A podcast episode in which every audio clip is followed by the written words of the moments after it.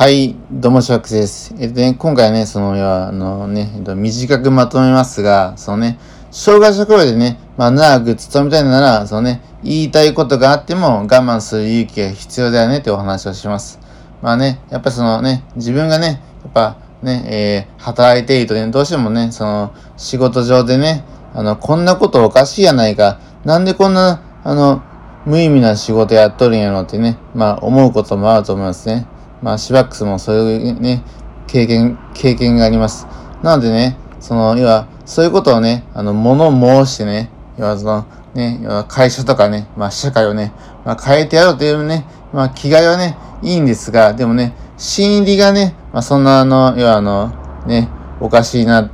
てことをね、はっきりと言っても、まあ、本当にね、まあ、生意気なことを言うなや、でね、まあ、終わってしまって、結結局ね、その、要は、職場からね、まあ、幅にされるというか、まあ、あの、仲間発言されて、ね、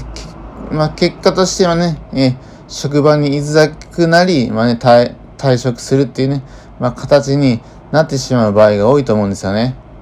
うん。だからね、そんなんだったら、あの、まあ、主役としてはね、まあ、一つの会社に、まあ、一度でもね、まあ、長く勤めた方がいいと思うので、まあ、そういった経験をね、積むためにも、そのね、まあ、おかしいと思ったことがあってもね、まあ、あまりはっきり言わずに、まあ、本当にね、あのー、自分のね、思いを、まあ、胸に秘めてね、まあの、我慢するってこともね、重要なんじゃないかと思ってます。まあ、でもね、その、要は、そそのね、会社で、そのね、要は、えー、入社期間がね、まあ、2年、3年と、まあ、ね、えー、長くなれば、まあ、徐々にね、その自分の言うことが、ね、受け入れられるようにね、なってきますので、だからそ、そだからそういうこともね、あるのでね、あの、本当に、まあ、言いたいことがあっても我慢して、まあね、それをね、まあ、将来のね、まあ、自分が仕事ができるような、できるようになったら、ね、徐々にね、その気持ちを